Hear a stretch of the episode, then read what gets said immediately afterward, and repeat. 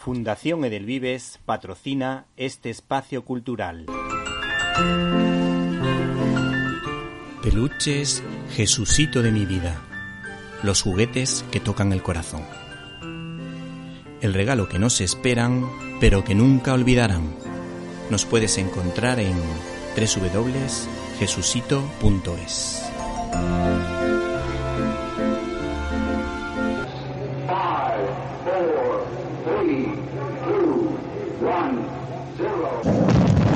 Disfruta con Víctor Alvarado y su equipo de lo mejor del cine, directo a las estrellas.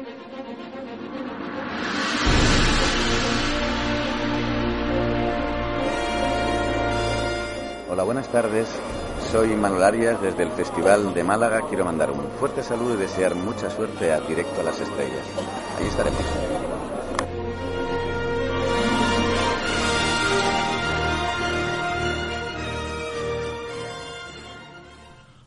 Una de las obras maestras del cine británico y del género deportivo es sin dudarlo la película Carros de Fuego del cineasta Hugh Hudson, recordado por buenos documentales y sobre todo por la versión que hizo sobre Tarzán. El caso es que Carros de Fuego es su mejor película y tiene escenas inolvidables acompañada de una banda sonora peculiar de Vangelis que se puso de moda tras el éxito de esta producción, convirtiéndose en la sintonía de emisoras de radio así como en un icono de las escenas filmadas a cámara lenta.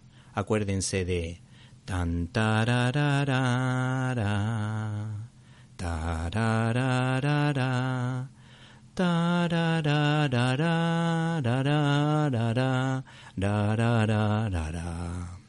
yo recuerdo con especial cariño la carrera en un college británico al principio de la película o la esperada competición de los 100 metros en los Juegos Olímpicos en la que vemos al deportista Eric Liddell, un atleta que existió realmente y que se convirtió en misionero.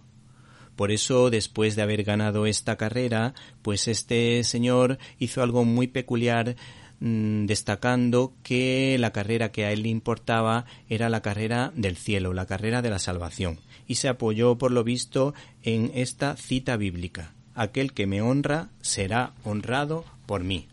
Cuenta la historia de dos rivales en la pista, un cristiano muy religioso y un judío que compiten en los Juegos Olímpicos de París. La película ganó el Globo de Oro a la mejor película extranjera y obtuvo nada más y nada menos que cuatro Oscar, como por ejemplo a la mejor película o al mejor guion, en este caso de Colin Whelan.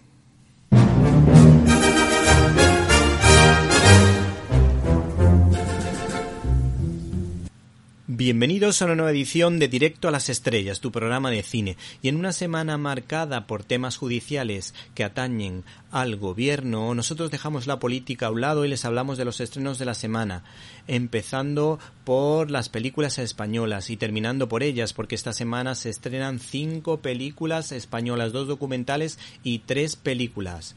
Hay dos películas potentes como Las leyes de la frontera de Daniel Monzón, un magnífico director y por otra parte otro gran director como Pedro Almodóvar estrena Madres paralelas. Lo que pasa que últimamente y concretamente en esta película se está metiendo en temas demasiado políticos que le pueden dar algún quebradero de cabeza. Por otra parte, no pueden perderse la entrevista que tendremos con David Felipe Arranz, que nos va a hablar de Sean Connery y todas sus películas, todas las películas en las que ha participado este magnífico actor. Para comentarios, dudas y sugerencias puedes escribirnos a info arroba libertad donde puedes dar tu opinión libremente. Por otra parte, si no pudiste escucharnos en directo y quieres hacerlo en diferido, puedes hacerlo a través del canal de iVox Cine y Libertad, donde puedes encontrar todos los contenidos relacionados con este programa y otras cosillas que quizá te puedan interesar. Así que no te olvides de suscribirte a nuestro canal de iVox Cine y Libertad, donde si nos apoyas podrás encontrar otras sorpresas. Comenzamos.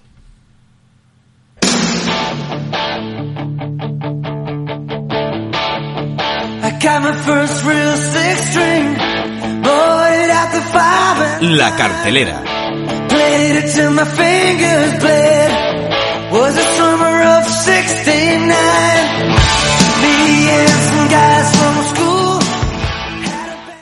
El cine de cuota española llega esta semana a las pantallas por partida triple. Si no quieres caldo, tres tazas. El caso es que un muy buen director, como Daniel Monzón, estrena una película al estilo Kinky.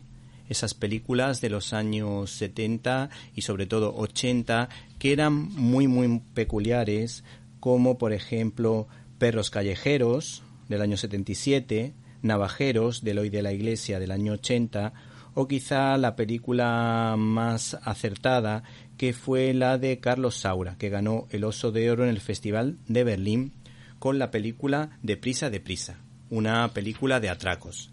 Estas películas que acabamos estas películas que acabamos de mencionar pues tienen también mucho que ver con el mundillo de los atracos de gente con mala pinta. El caso es que el director eh, Daniel Monzón, director de muy buenas películas como Celda 211, que es de las pocas películas españolas en las que se condena y se critica con dureza a la banda terrorista ETA y por otra parte también es el autor de una buena película de intriga y acción como El Niño, donde se deja en un muy buen lugar a la Guardia Civil Española. El caso es que este señor adapta la novela de Javier Cercas, recordado por la excelente Soldados de Salamina.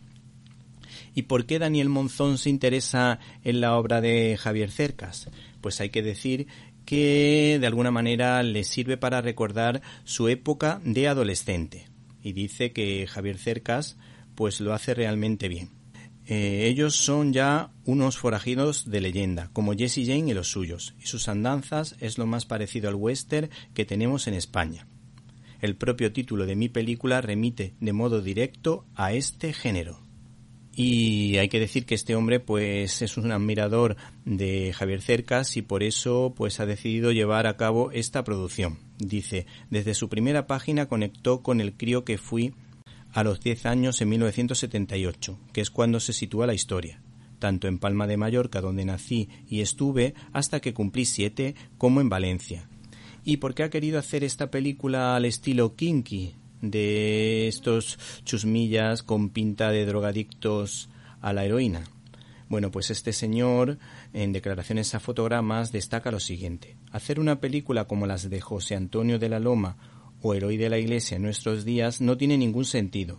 La fuerza de aquellos films radicaba en que estaban interpretados por los mismos delincuentes, lo que les confería un carácter documental. Eran retratos sangrantes de una época. He recuperado los elementos característicos del género, como los tirones, las persecuciones en coche, la droga, el sexo o la lealtad entre camaradas, pero no como el experimento que se planteó Tarantino de reconstruir el exploitation en Greenhouse, sino como lo hizo Coppola en Rebeldes, de recuperar el cine de James Dean y juvenil clásico con una perspectiva sofisticada. La novela y mi película son una recreación desde un recuerdo idealizado. Estás escuchando Directo a las Estrellas. Víctor Alvarado.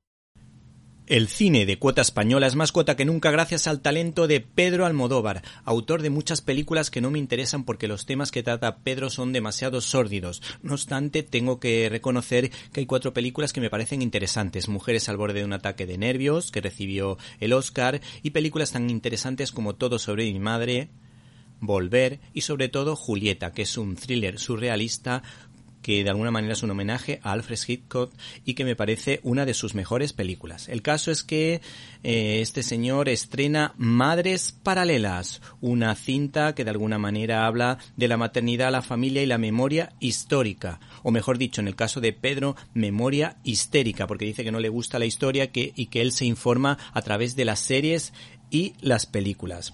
Tenemos las declaraciones de este señor a fotogramas que de alguna manera pues nos va a dar lecciones de lo que él entiende como memoria histórica.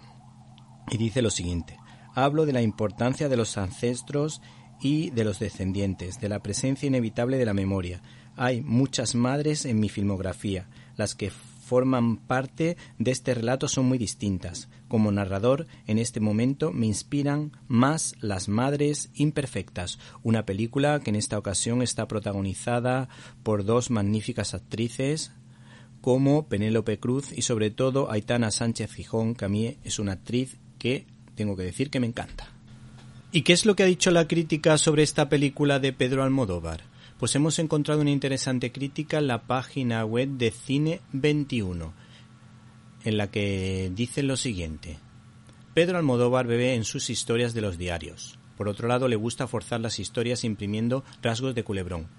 Aquí por primera vez toma partido políticamente en una película. Sus explosivas posiciones en este terreno las suele realizar en fuera de campo, o sea, en ruedas de prensa, como sus acusaciones a la derecha golpista con motivo de la ley de memoria histórica, y las cuñas resultan artificiales e impostadas, hasta el solemne final, como si a un Almodóvar setentón le hubiera entrado de repente la preocupación por su legado en el mundo de las ideas y lo moral, y temiera que más allá de sus indudables dotes estéticas y de realizador, alguien pudiera tacharle de superficial.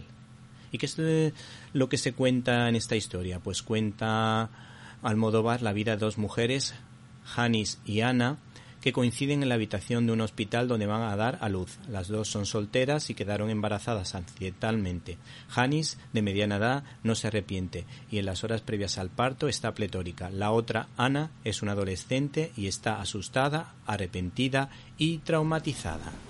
Abrimos nuestro canal habitual de comunicación invitándoles a que entren en Facebook con el nombre Víctor Alvarado guion directo a las estrellas. Esperamos su comentario.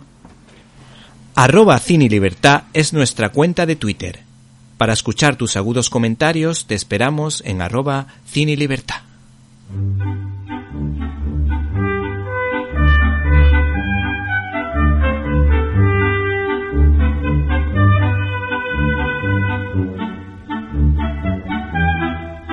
Estás escuchando Directo a las Estrellas Víctor Alvarado.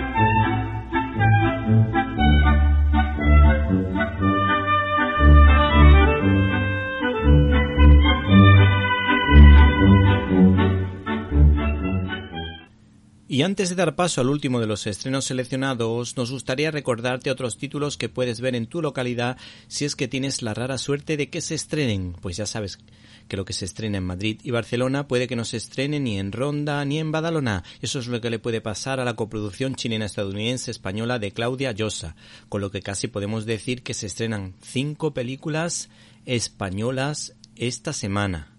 Nada más y nada menos. Esta la dirige Claudia Llosa y está protagonizada por María Valverde. También los niños están de suerte porque se estrena la segunda parte de la familia Adams en dibujos animados. La familia Adams 2, La Gran Escapada. Y por último, esto sí, te lo recomendamos, sobre todo si te gusta el flamenco, porque se estrena un documental bastante interesante de Nacho Rojas y Álvaro Mayoral, que nos hablan de un cantaor muy conocido, Fernando Fernández Monje, conocido como Terremoto de Jerez, que fue una de las grandes figuras de el cante eh, flamenco y por otra parte eh, fue un hombre que desgraciadamente murió joven con tan solo 47 años. Además todo el mundo dice que era una persona incomparable y era muy atractivo a la hora de cantar porque sus canciones eran realmente impactantes. Arroba Cine es nuestra cuenta de Twitter. Para escuchar tus agudos comentarios te esperamos en arroba cine.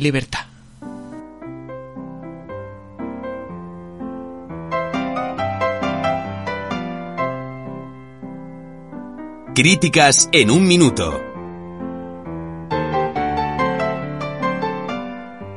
Estás escuchando Directo a las Estrellas. Víctor Alvarado.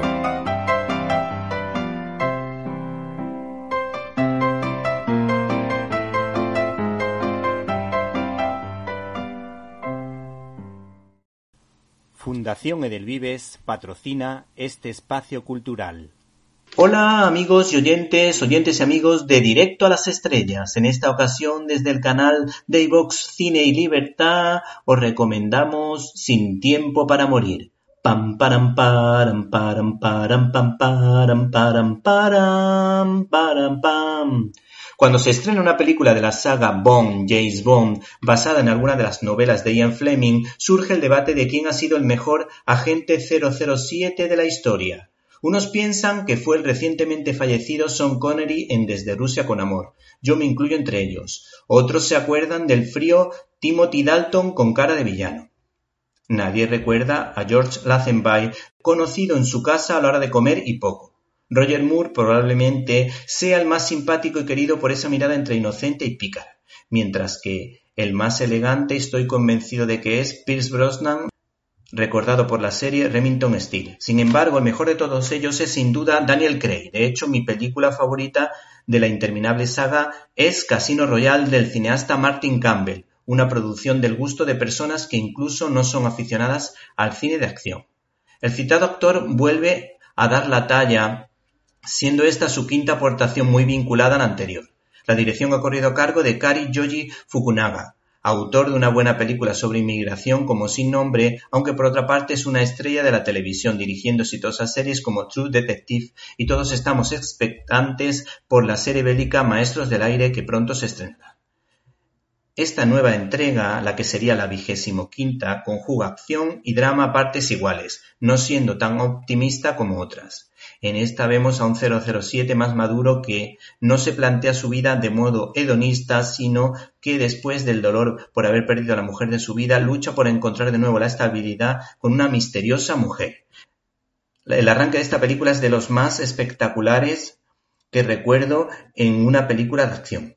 Estas escenas han sido rodadas en el bellísimo pueblo italiano de Matera. El mayor defecto de esta gran película de la saga no es que prepare el terreno para introducir a una nueva heroína en versión femenina, aunque sería cambiar lo pensado por su creador, sino que es muy políticamente correcta, pues es mujer negra y tiene un amigo que hace guiños a la ideología de género. Desde luego, después de su visionado, el pensionado cineasta es el candidato ideal pues ya dio muestras de su talento dirigiendo a un grupo de actores en Jane Eyre basada en la novela de Charlotte Bronte, con lo que en las escenas de mayor peso dramático se entiende que saca lo mejor de los actores, como por ejemplo Daniel Craig, la actriz Lea Seydoux, el villano de turno Rami Malek, recordado por la maravillosa interpretación del cantante Freddie Mercury, y la nota cómica la pone la actriz Ana de Armas, haciendo de agente novata cuyo apellido le viene como anillo al dedo, nunca mejor dicho, en una cinta de agentes secretos. Sin tiempo para morir, permite la reflexión sobre lo que puede llegar a hacer una madre por amor hacia su hija en este caso, o sobre el sentido que tiene el sacrificio para lograr el bien común. De un modo implícito, este largometraje trata de hacer distinción entre la afectividad vinculada al compromiso frente a otro tipo de planteamientos solo relacionados con el placer. Otros apuntes interesantes son el elogio que se hace sobre la amistad, así como un homenaje fordiano con petición de perdón vinculado a la relación con Dios y los difuntos en un cementerio.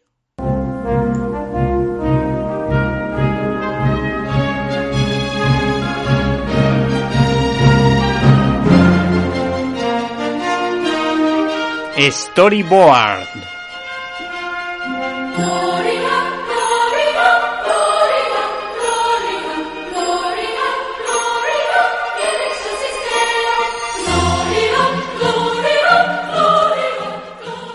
Fundación Edelvives patrocina este espacio cultural. Peluches, Jesucito de mi vida. Los juguetes que tocan el corazón. El regalo que no se esperan, pero que nunca olvidarán. Nos puedes encontrar en www.jesucito.es. Hola, me llamo Inigo Montoya. Tú mataste a mi padre. Prepárate a morir. Estás escuchando el directo a las estrellas con Víctor Alvarado. Bajo mi humilde punto de vista, Pío Mo y Ricardo de la Cierva son los historiadores que mejor explican la historia contemporánea de la nación española. hace 16 o 17 años aproximadamente, tuve la oportunidad de leer un libro que me ayudó a entender en profundidad la Segunda República, nuestra guerra fratricida y los 40 años de dictadura que se titulaba Los mitos de la guerra civil de Pío Moa, en la que se contaban las claves del intento de asedio de las tropas republicanas y la sacrificada defensa del general Moscardó.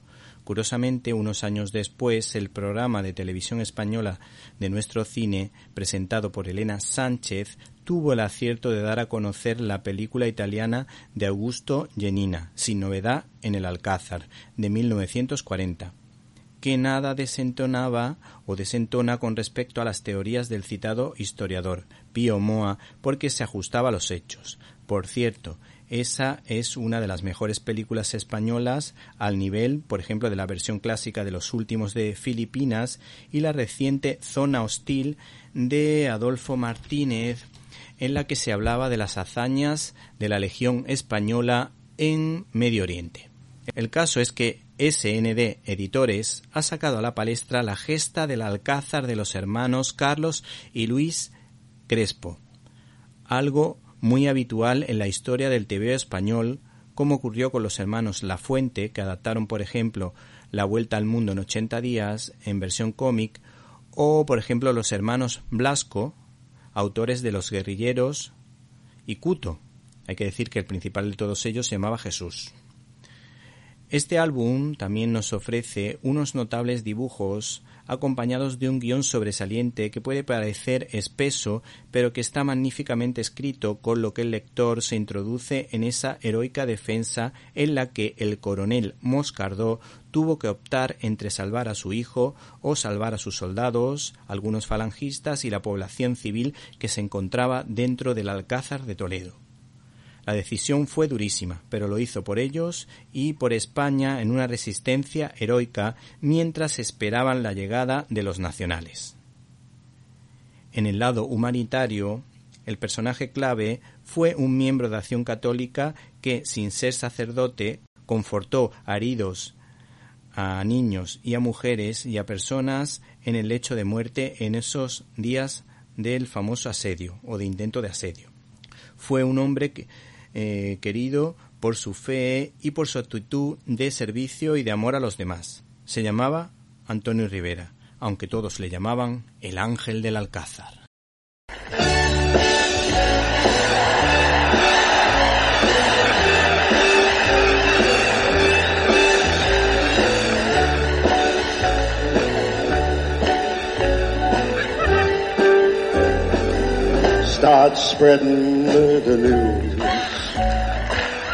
We are leaving today. We're gonna make a brand new start of it. New York, New York. These shoes are born to stray.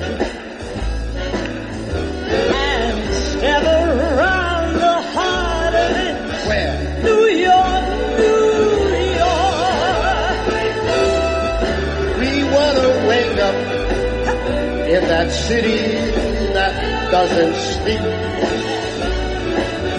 And find we're kings of the hill on top of the heap. My little town blues are melting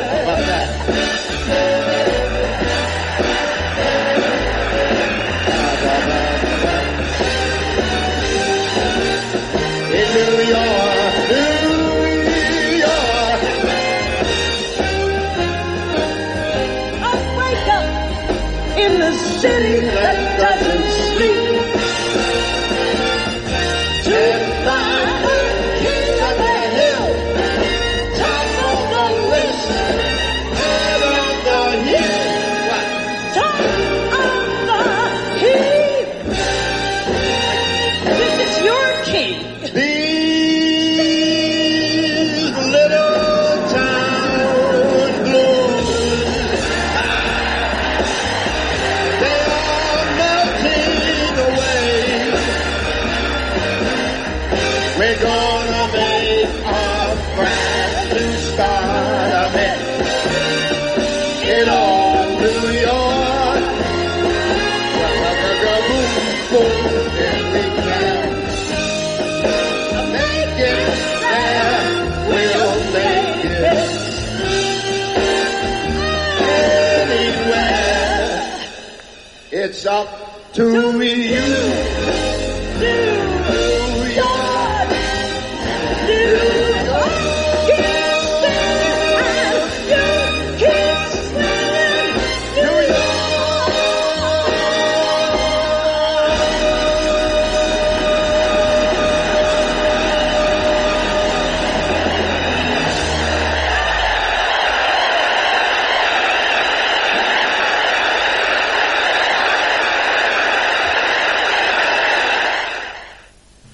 Arroba Cine Libertad es nuestra cuenta de Twitter. Para escuchar tus agudos comentarios te esperamos en arroba Cine Libertad.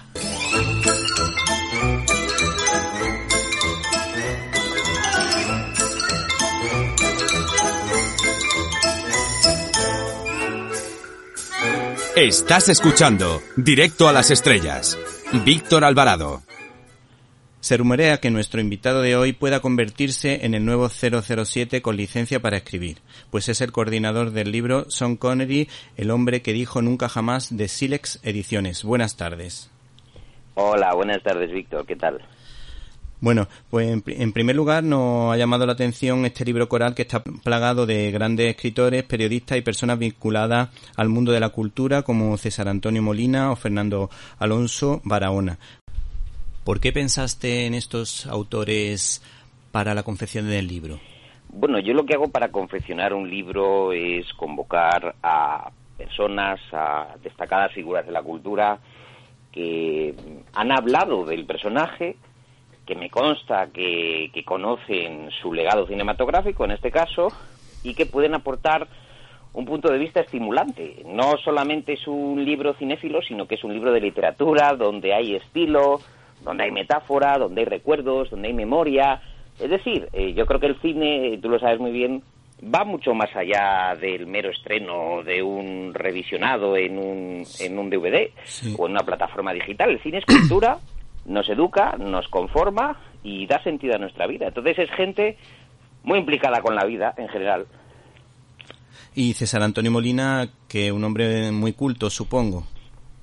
Hombre, César Antonio Molina, querido Víctor, es mi gran maestro, es mi referente. César Antonio Molina, yo creo que es uno de los grandes actores culturales que hay en este momento en este país, en el sentido de cultura como espíritu crítico, ilustrado, pero además eh, muy implicado en el momento político y coyuntural que atravesamos. Entonces, César es un espíritu independiente, yo amo los espíritus libres, como yo, y me ha encantado que colabore además con un doble escrito sobre Robin y Marian y el hombre que pudo reinar, que es sensacional. Yo mientras preparaba el libro me leí el capítulo escrito por el director de cine Rafael Gordon y creo que no tiene desperdicio porque es un prodigio de ingenio.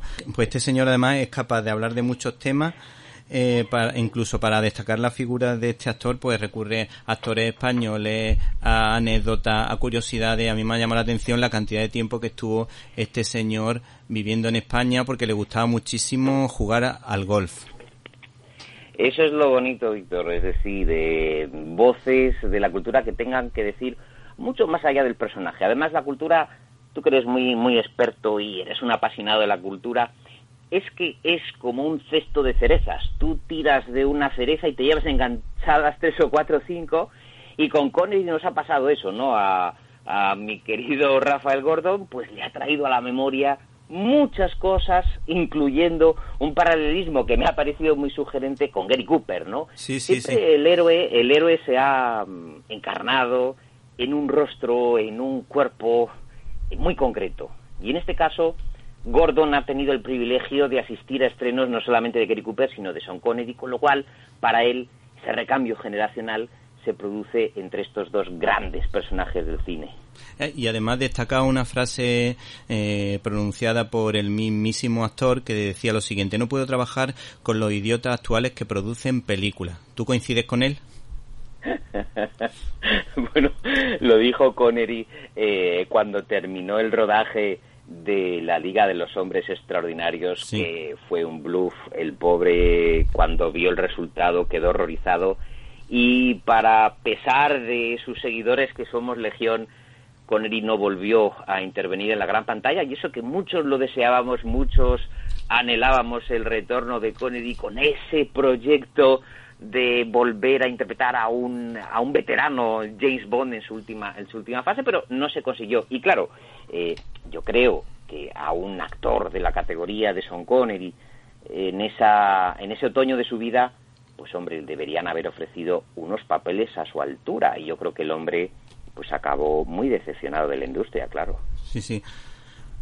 Bueno, eh, yo coincido plenamente con Son Connery en este planteamiento porque últimamente las producciones de cine que se están haciendo últimamente, quitando alguna muy concreta, la verdad que el nivel es bastante bajo. Por otra parte, a mí me llama la atención que este señor eh, fuese campeón de culturismo y sobre todo que renunciase a ser futbolista del Manchester United, que vamos, eso no se lo cree, yo no me creo mm, que eso pueda renunciar alguien que tenga talento para jugar al fútbol y a los 23 años le intenten contratar y que este señor lo deje todo y gracias a Dios que lo dejó porque hemos disfrutado mucho con sus interpretaciones de muchos personajes de, y dando muchos matices a todo ello.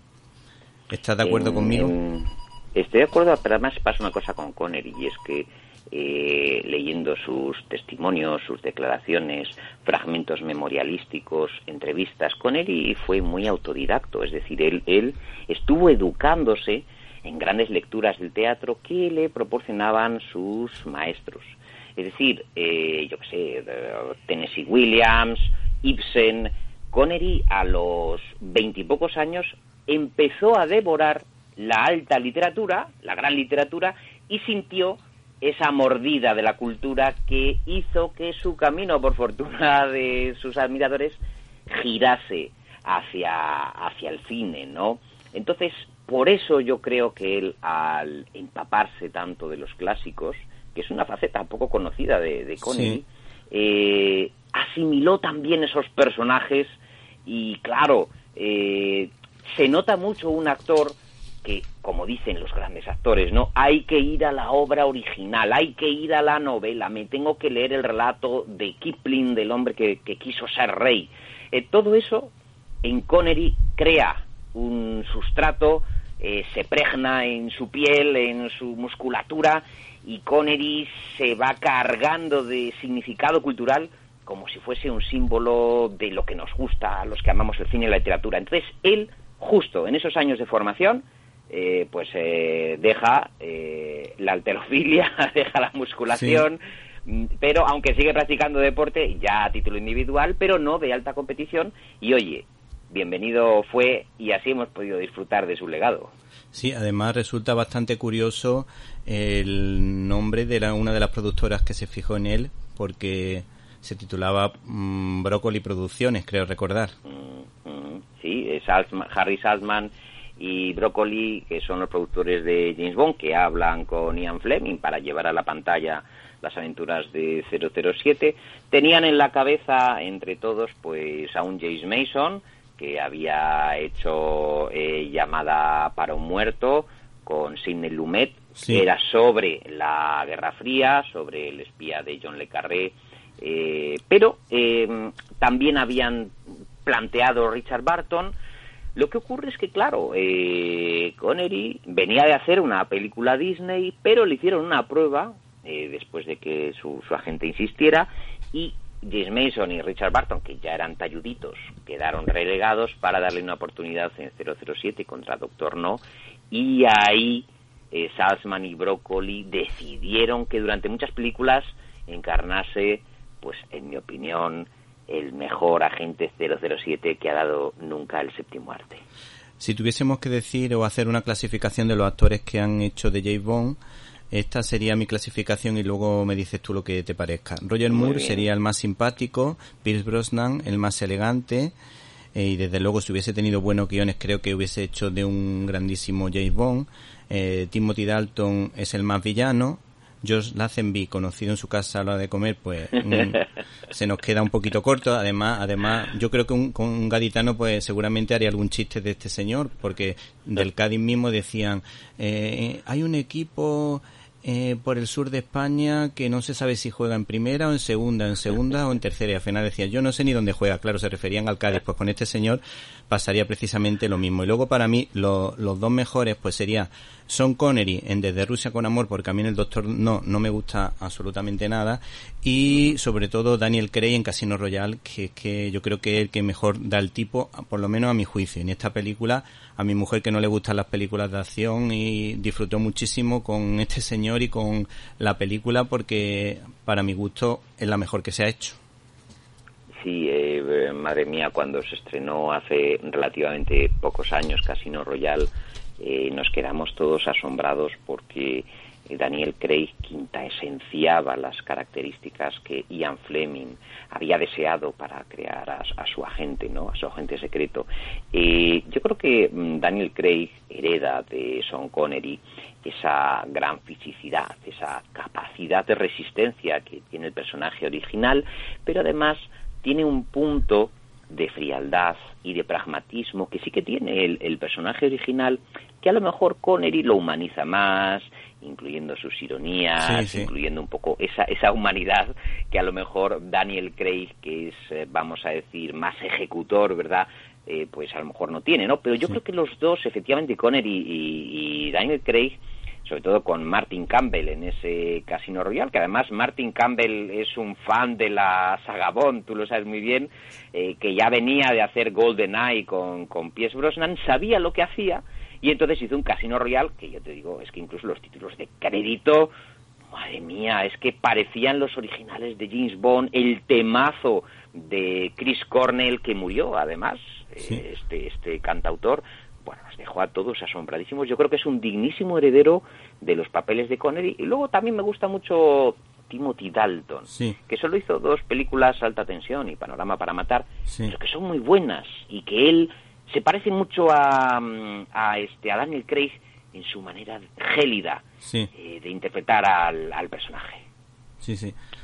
Bueno, eh, mm, revisando eh, su filmografía he podido comprobar lo bien que le sienta a este señor el uniforme victoriano porque participó en dos películas relacionadas con el tema, como Zulu, que es una película de esta maravillosa de acción y de guerra y de táctica militar y que también me recuerda mucho a lo último de Filipinas, la versión primera, la moderna, mejor no hablar de ella, y luego por otra parte El hombre que pudo reinar, que además estando adaptada por un relato de Rudyard Kipling por John Huston, pues yo creo que el éxito estaba garantizado, porque a mi juicio además era un experto, este es uno de los grandes adaptadores de, de novelas y libros de cierta importancia.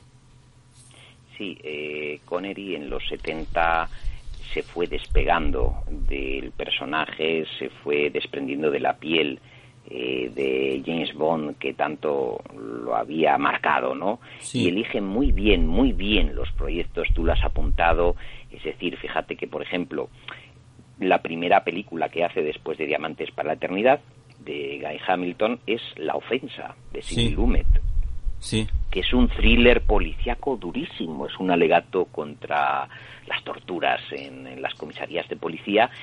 Muy atrevido, bueno, yo amo a Sidney Lumet, lo adoro, lo venero, y todo lo que hizo Connery con Sidney Lumet es muy bueno, ¿no? Sí, sí. Eh, la colina, eh, esa, esa family business que son los, la familia de mafioso con Matthew Broderick, eh, Connery se entendió muy bien que es Sidney Lumet. Y todo lo que hace en los 70, eh, pues yo que sé, Aeropuerto, Zardoz, Asesinato en el Orient Express, le va preparando para la que, las que yo creo, querido amigo, que son sus tres mejores películas. Sí. Si exceptuamos El nombre de la rosa, que para mí es una debilidad. Pero El viento y el león, El hombre que pudo reinar y Robin y Marian sí parece que son tres obras maestras que además respiran clásico, que tú las ves y dices, joder, son del 75 y son del 76, de Houston, de Richard Lester, de John Milius, pero caramba, es que las podrían haber rodado en los años 40, ¿no? Tienen esa y que por eso yo creo que a los cinéfilos nos tienen enamorados las tres. Sí, sí, vamos, son películas maravillosas.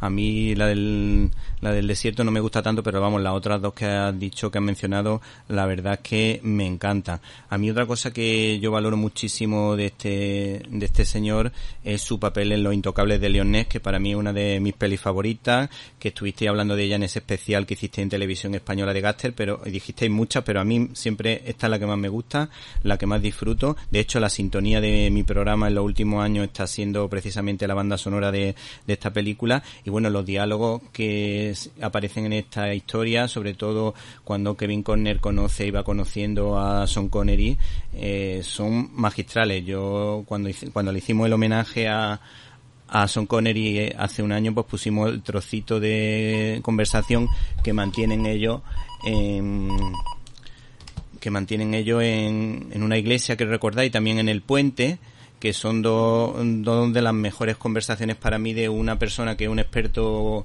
eh, policía de la calle, que va con su porra, que no va armado, pero que conoce perfectamente cómo funciona eh, el mundo de la delincuencia, y este señor que es un novato, pero que tiene altos ideales como el personaje de Leone interpretado por Kevin Conner.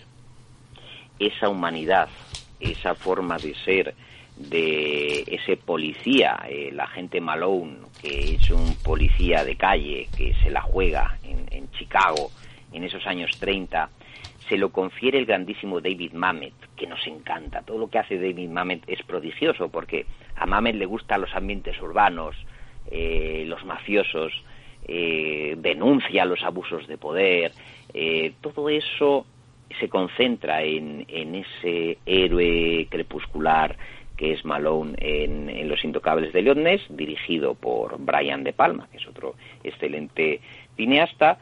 Y justo fíjate, Víctor, que Los Intocables de Leones se estrena poco después de la obra maestra de la que acabamos de hablar, del nombre de la rosa. Sí, sí. Es decir, Connery encadena además otro título anterior que no está mal, que a mí me gusta mucho su papel que es el de Juan Ramírez de Villalobos, espadero mayor de Su Majestad Carlos V en Los Inmortales de Russell sí. Mulcahy, sí, que, oye, tiene 30 minutos que se come a todo el reparto, eh, es decir, eh, él sabía perfectamente que en el año 86 ya tenía un nivel espectacular y yo creo que en ese momento dorado es cuando Connery ya empieza a disfrutar de las mieles de ser una gran superestrella que puede escoger sus proyectos, que quiere trabajar con Jean-Jacques Anot, que le sí. apetece trabajar con, con Cindy Lumet, que le apetece trabajar de nuevo con negocios de familia, la que te he dicho, luego hace Indiana Jones y la última cruzada con Spielberg, sí. es decir, él ya en esos, en esos tardíos 80 se siente completamente libre para hacer lo que quiere. Sí, sí, en Indiana Jones se come la pantalla y eh, precisamente, por ejemplo, en Robin Hood, cuando parece que la película decae, en la película que hizo con Kevin, Kevin Conner, aparece casi de modo sorpresivo, porque yo no esperaba que apareciese este uh -huh. señor y vamos, eh, la llegada esa es triunfal. No he visto un papel más corto que haya tenido más poderío que esa entrada al final de la película. Bueno, es un, un actor que funciona perfectamente en las cruzadas y eso que por lo visto mmm, no quiso participar en la película del Cid y lo que le hubiese dado más caché todavía, porque hubiese, bueno, bueno, yo creo que hubiese empezado a triunfar antes. Pero bueno, eh, hay que decir que lo bien que funciona este señor, tanto en la película que hace de Arturo, como en todas las que acabamos de mencionar, como la de Robin y Marian, eh, yo creo que consigue mm, captar la esencia de todo lo que nos imaginamos que eh, era eh, la Edad Media y todo eso. No sé qué opina. Estoy totalmente de acuerdo en, en, Robin y Marian. Yo creo que él se quedó eh, con la espinita clavada de interpretar a Ricardo Corazón de León, que aquí lo hizo su amigo Richard Harris, sí. que por cierto, Richard Lester comenta, menos mal que estaba Sean Connery en Robin y Marian rodando en España, porque Richard Harris es uno de los actores más complicados de dirigir de la historia del cine y gracias a que Connery era amigo suyo pudimos mantener un poco el temple en el, en el rodaje. Pasaba lo mismo con Robert Shaw, uf, que era complicadísimo de dirigir, ¿no? Y sí. el pobre Lester se apoyó mucho en, en Sean Connery y es verdad que él representa muy bien a los caballeros medievales. Eh, bueno, el propio y mencionado Juan Ramírez de Villalobos eh, es renacentista, pero tiene ese resabio sí. de, de, caballero medieval, sí. o en El Caballero Verde, que es una película más bien floja, pero que merece la pena porque Connery eh, interpreta precisamente a ese hombre que aparece de pronto en Camelot que se hace llamar el misterioso Caballero Verde. Bueno, pues hasta en esa película Connie es- que Connery está muy bien representado y luego, cómo no, cómo no, el primer caballero de Jerry Sacker, Sí. entre tú y yo, eh, lo que verdaderamente merece la pena eh, de la película es el rey Ricardo, Sí. el, el rey Arturo eh, que interpreta a Connery. Lo demás, pues bueno, no deja de ser Sí, parafernalia, pero ese rey. Arturo ah, es que es prodigioso, Víctor. Bueno, a- yo recuerdo cuando fui a ver la película, que claro, era casi un niño, el aplauso en la película, yo sé que no es una gran película, pero la gente saltó cuando al final de la historia empezó a aplaudir, bueno, de estas cosas raras que pasan en Málaga, porque en Málaga eh, somos muy cinéfilos, es una de las ciudades que más cine se ve, o que se veía, y mm, nunca ve a nadie aplaudir, pero con esta película y con algo pasa con Mary, cosa lamentable, también empezó la gente a aplaudir, pero fue por el- la llegada esa de Arturo que, que era también potentísima. Y luego, Es que mm, fíjate, una cosa que has apuntado, antes, y a mí, yo tengo la misma experiencia que tú, se aplaudía en el cine. Yo he vivido esa experiencia, la emoción de los chavales, de los jóvenes que íbamos al cine y que prorrumpíamos en un aplauso eh, emocionado. Eso existía porque los héroes de la gran pantalla te traspasaban y tú querías parecerte a ellos y salías con los personajes en tu cabeza Sí, sí. y soñabas todo el fin de semana y con la chica y todo eso existía, yo lo he visto y eso que dices de los aplausos de Málaga pasaba en todas las provincias y en, en todas partes, Víctor. Sí, sí, sí, sí. Bueno, y luego el personaje de Indiana Jones haciendo de padre, corrigiéndolo hasta los momentos más dramáticos que daba. Era una situación cómica, pero a la vez que creíble, porque todo en algún momento nuestra madre o nuestro padre han dicho, niño, ponte derecho, o qué tontería estás diciendo, cállate ya. Y no solo eso, madre mía, la historia maravillosa del arqueólogo Henry Jones, que llevaba toda su vida buscando el santo grial y que es el verdadero hilo conductor. Sí, sí. Y el padre de Indy es el que les lleva a Tierra Santa a buscar el cáliz de Cristo y al encuentro final con aquel templario y ese mundo impresionante que los nazis, que tú lo sabes muy bien, Adolf Hitler estaba obsesionado Sí. con la posesión del santo grial, me parece fascinante y Connery es el eje en torno al cual gira la aventura de, de Indiana Jones en busca de su padre que ha ido por fin tras la pista del cáliz de Cristo. Es una historia preciosa. eh, yo creo que Spielberg, además Spielberg quería a Connery, era fan de Connery, Lucas, que también eh, produce la película con él, el Lucasfilm, eran los dos admiradores de la saga de James Bond, llevaban muchos años pensando, Dios mío, ¿cómo metemos a Sean Connery en nuestras películas, Steven? Y decía, pues George, tenemos que hacer algo. Bueno, pues se reúnen y dicen, ya está, en Indiana Jones y la Última Cruzada, Connery tiene que estar. Y le eligen como padre de, de Indiana Jones. Sí, sí. Además que el, no sé si fue, si sería muy practicante, pero sí es verdad que era de origen o de creencia católica y la verdad que lo borda. Y el mensaje eh, que se transmite dentro de ella está muy bien hilado porque Steven Spielberg, a pesar de ser judío, yo creo que tiene muy buena relación con con guionistas mm, católicos como Melissa Mattison y yo creo que es un hombre que, que esa relación entre cristianismo y judaísmo yo creo que la refleja bastante bien en pantalla, aunque de modo sutil, sin que se note demasiado, pero si eh, has tenido esa vivencia cristiana o formación religiosa, pues un poquito va a pillar la onda de por dónde van los tiros. Sí, porque además la, la historia del Santo Grial y de Tierra Santa, la historia de, de la cristiandad y de la ruta que los caballeros templarios eh, trataban de guardar de forma voluntaria. Sí, sí. Sabes que en el siglo XIV eh, Felipe IV de Francia pues eh, los exterminó, ¿no? Vivieron un- un- una época de caza y captura después de que habían sido los que habían protegido eh, esas rutas cristianas a Oriente, ¿no? Es una de esas paradojas de la historia que le interesaba mucho a Spielberg y a tantos amigos que nos gusta la historia y, y lo apuntas muy bien. George Lucas y Meno Meyes están muy pendientes de ver el rastro, el- la huella de esas tradiciones, leyendas de origen cristiano y que en la Edad Media, bueno, es que era la religión predominante en Occidente, ¿no? Y eso ha dejado una impregnación y ha dejado una cultura pues que es no solamente difícil, sino bastante absurdo negar y tapar. Sí, bueno, aquí tengo en la estantería de mi biblioteca un libro de los templarios de Ricardo de la Cierva que lo cuenta perfectamente. Bueno, tú lo has contado brevemente, y, pero este, este añadido que acabo de hacer, pues yo creo que completa todo lo que acabamos de decir sobre las cruzadas, porque Ricardo de la Cierva, aparte de ser un gran historiador del siglo XX, pues era un admirador precisamente de esa de ese periodo de la historia y de la labor de estos cruzados que como tú dices iban voluntariamente. Ya para terminar si te parece mm, a mí lo que me ha llamado la atención es como este señor a partir precisamente del hombre que pudo reinar cómo cambió la mirada porque tú ves las fotos de las primeras películas y a mí desde luego no me transmiten la profundidad que este hombre ha conseguido precisamente en Lo Intocable de Leonet, en esa bonita historia entre Robin y Marian. ¿Por qué?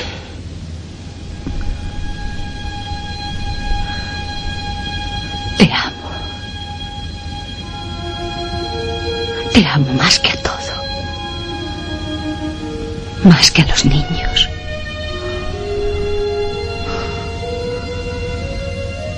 Más que los campos que planté con mis manos.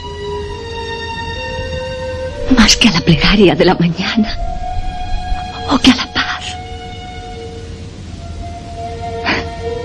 Más que a nuestros alimentos. Te amo más que al amor. O a la alegría.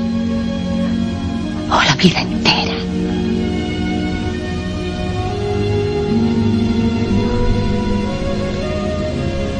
Te amo.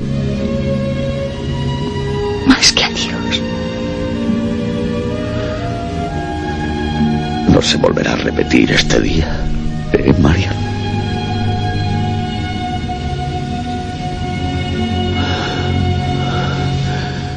Es mejor así. No sé tú qué opinas, si opinas que este señor empezó como a mejorar los registros o es simplemente una apreciación personal. Connery mejoró como los buenos vinos cuando envejeció, fue envejeciendo y tuvo un- una, un- una etapa otoñal magnífica, plena, llena de energía. Si te das cuenta, eh, incluso el, el otoñal eh, James Bond que interpreta en una película que a mí es que es que me encanta, que es Nunca digas nunca jamás de Irving Kershner. Yo le tengo devoción porque además esa película es del 83, eh, la, la fotografía es de Douglas Slocombe, que, es un fotógrafo que tiene Spielberg para hacer sus películas de indie, y que Irving Kessner también es otro de los grandes, ¿no? El- uno de los directores eh, fetiche de George Lucas para Star Wars. Bueno, pues eh, Connery envejeció muy bien, es de esos actores al que no le acompañó la decrepitud hasta muy, muy, muy al final que ya estaba fuera de, fuera de los focos.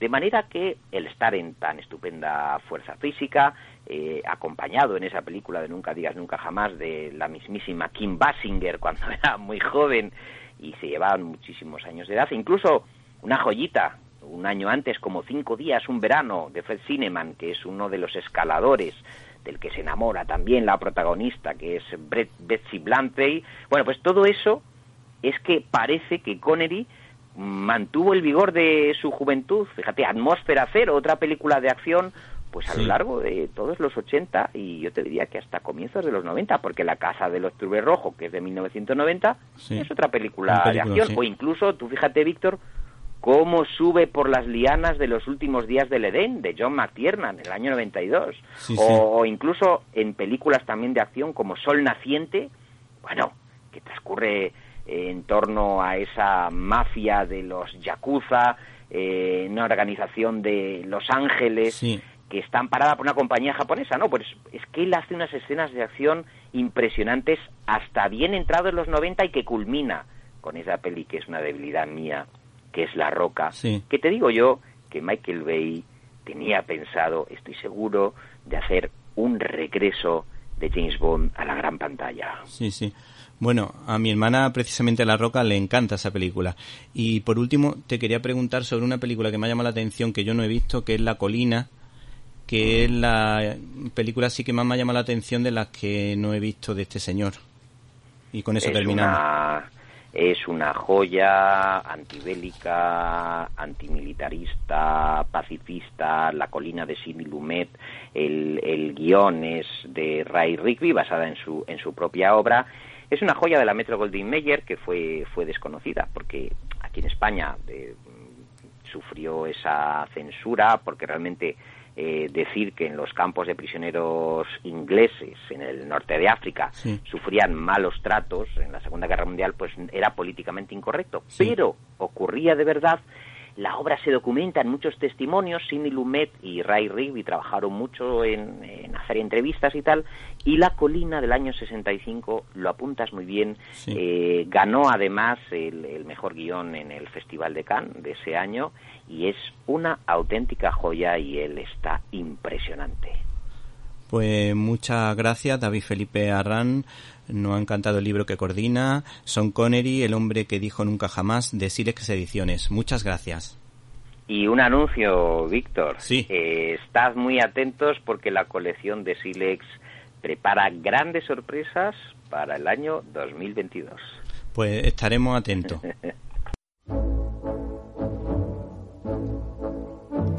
Bueno, llegó el momento de la despedida. Pero antes quiero agradecer el trabajo a todo el equipo de Directo a las Estrellas. Un abrazo para Antonio, Irene, Guadalupe, Jaime, Carlos y Javier, si los que hubiese sido imposible realizar este programa.